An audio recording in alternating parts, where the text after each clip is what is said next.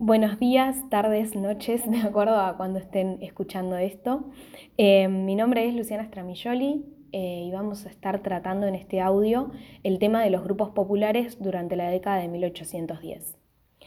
Em, para esto yo recurrí a dos libros de Gabriel Di Meglio. Uno eh, se llama Historia de las clases populares en la Argentina desde 1516 hasta 1880 y el otro es Viva el Bajo Pueblo, la plebe urbana de Buenos Aires y la política entre la Revolución de Mayo y el rosismo. Primero que nada, eh, me parece que es importante pensar un poco en quiénes, quiénes eran estas personas de las que vamos a hablar. Bueno, principalmente eran les consideradas no blanques. Em, aunque hay una variación de acuerdo obviamente al tiempo y también al espacio, hay algunos puntos en comunes que se pueden tener en cuenta, como por ejemplo el origen étnico, la respetabilidad, la ocupación, porque vivían de actividades manuales, la mayoría de ellos además eran pobres, también influía el lugar de residencia, por ejemplo en la ciudad de Buenos Aires había barrios en particular en los que vivían estas personas, la vestimenta, la educación, porque la mayoría eran analfabetos, em, bueno, entre, entre, otros. Todos estos entonces son factores que hay que tener en cuenta eh, para pensar en quiénes eran estas personas. Antes de hablar em, en concreto de, de, estos años que vamos a abordar, me parece que es importante hacer una advertencia que tiene que ver con el uso de las fuentes. En general se recurre a em, censos, padrones, inventarios de bienes, documentos de los cabildos, de los gobiernos, de la policía, a la legislación de la época, a descripciones de miembros de la élite que hay en la prensa, también en diarios de viajeros, em, solicitudes que se presentaban a, las autoridades, eh, a causas eh, judiciales que pueden ser criminales o pueden ser civiles. El problema principal eh, tiene que ver con la carencia de fuentes escritas directas por estos autores autores no, perdón, actores. Como decíamos antes, eh, la mayoría eran analfabeta, entonces eh, hay pocos diarios personales que serían, por ejemplo, una fuente ideal para abordar este tema desde su perspectiva. Y entonces en este sentido me parecía interesante traer a colación brevemente un trabajo de un politólogo que se llama James Scott eh, y trabaja con los discursos y el accionar político de los grupos subalternos. Él lo que propone es que hay un discurso oculto al que solo acceden los miembros de estos grupos, en donde realmente expresan cómo se sienten, qué es lo que piensan, cuáles son sus deseos de accionar, etcétera, etcétera. Y por otro lado, hay un discurso público que es al que recurren sí en presencia de los grupos dominantes y que da solo una llegada sesgada a lo que... Em, a lo que decíamos, a lo que piensan, a lo que opinan, a, cómo quisieran accionar, em, porque son eh, expresiones que se dan estratégicamente para no ser castigados, para obtener beneficios, entre otras cosas. Entonces, cuando veamos declaraciones directas de los actores de estos grupos subalternos, eh, como por ejemplo podría ser, no sé, en una declaración en un juicio, tenemos que tener en cuenta que por un lado está transcrito por eh, alguien que pertenece a los grupos dominantes, pero por otro lado que el propio discurso tiene limitaciones de los sujetos subalternos en sí mismos. Bueno, hechas entonces todas estas eh, advertencias, sí pasamos a ver más concretamente qué es lo que sucedía en la época, en la década revolucionaria. Hay que tener en cuenta que el accionar político de la plebe no se dio únicamente eh, en las disputas, disputas, del poder, sino también en actividades relacionadas con em, lo que serían manifestaciones callejeras que se ligaban a eventos introducidos eh, por la revolución, como por ejemplo las fiestas mayas, Em, levantamientos militares como motines, em, en circulación de rumores, bueno, etc. Sin embargo, eh, acá en este audio sí vamos a centrarnos en la intervención del Bajo Pueblo en las disputas políticas en torno al poder.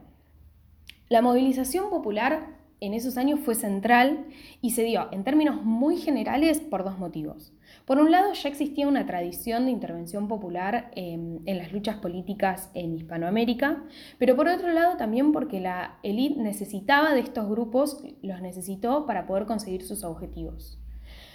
Em, en principio, la Junta de Gobierno buscó el apoyo popular únicamente en Buenos Aires y de hecho el bando revolucionario no tuvo inicialmente em, un apoyo demasiado extendido eh, en estos grupos a lo largo del territorio.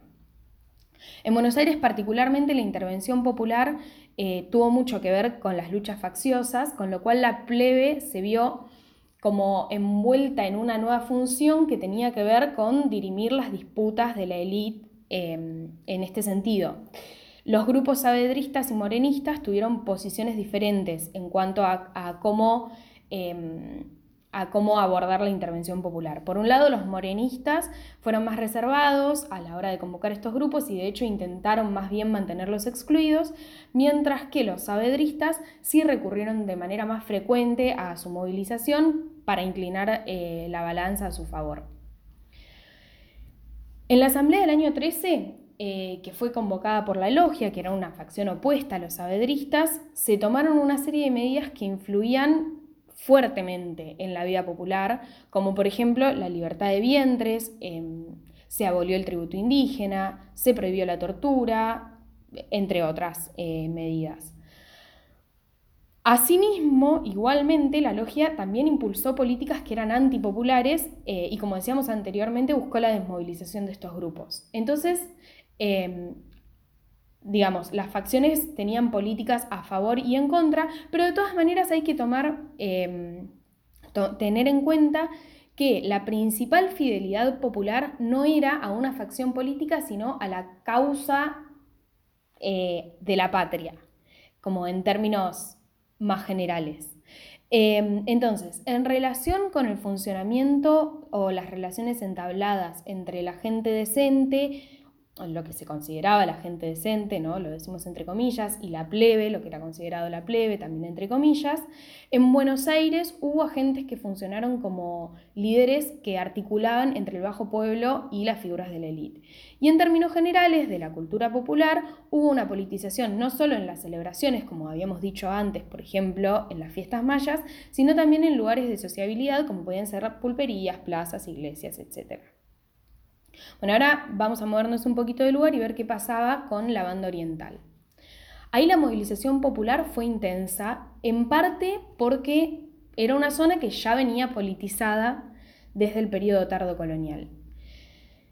El Bajo Pueblo eh, se alineó principalmente atrás del proyecto artiguista, eh, fundamentalmente en zonas rurales y con la formación de montoneras,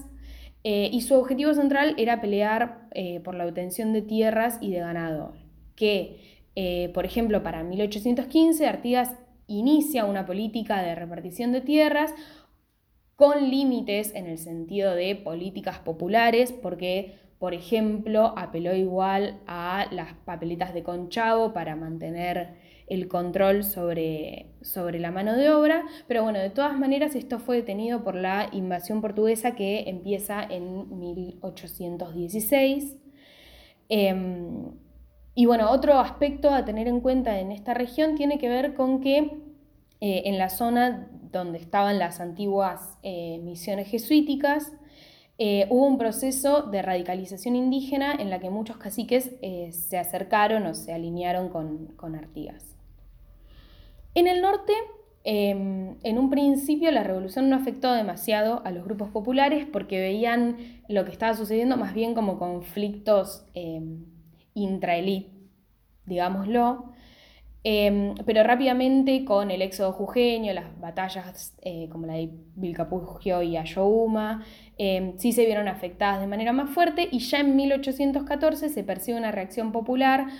por eh, las características eh, que tuvo la ocupación realista en el territorio, muy abusivas, y que llevó a la politización de estos grupos y a un levantamiento campesino. Ya después con la formación eh, de la división de gauchos de línea infernales eh, de Güemes y el inicio de la guerra de guerrillas, esta movilización fue mucho más fuerte y hay que decir que estuvo muy relacionada con la búsqueda de ascenso social de, estas personas, de los gauchos, de los, de los grupos populares. Particularmente para los esclavos, la revolución implicó la posibilidad de acceder a la libertad porque, aunque hay que sí decir que hubo muchos límites impuestos por los grupos dominantes que lo que hacían era apelar al derecho a la propiedad. Hubo igual cambios antiesclavistas que fueron importantes, como por ejemplo lo que, lo que ya dijimos varias veces, la libertad de vientres, que se declara en la Asamblea del año 13. Eh, se sorteaban también, por ejemplo, en las fiestas mayas, la libertad de algunos esclavos. Eh, se les otorgaba la libertad a quienes servían en la guerra em, cinco años o a veces más difusamente hasta que terminara la guerra, se decía, em, bueno, entre, entre otras medidas. Bueno, acá entonces lo que buscamos hacer fue un resumen breve de lo que fue la participación popular eh, política en esos años. Eh, hay que decir que las diferencias raciales siguieron operando, eh, estaban combinadas con la desigualdad social, las relaciones de género también se mantuvieron intactas, pero bueno, se puede decir que em, las intervenciones con diferencias regionales que estuvieron bastante bien marcadas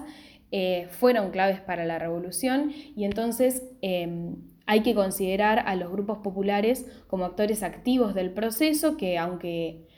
eh, participaron, valga la redundancia, desde una posición subalterna, eh, sí que contribuyeron